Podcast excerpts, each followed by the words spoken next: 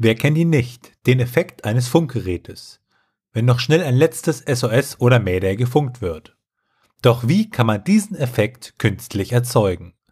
Das möchte ich heute hier mittels des Audioeditors Audacity zeigen. Erstmal benötigen wir eine Tonspur, auf welcher der besagte Funkspruch enthalten ist.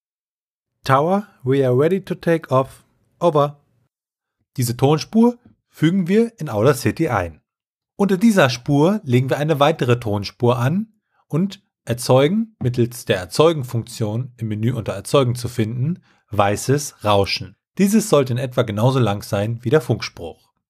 Das Rauschen wird anschließend auf die Länge des Funkspruches zurechtgeschnitten und unter den Funkspruch gelegt.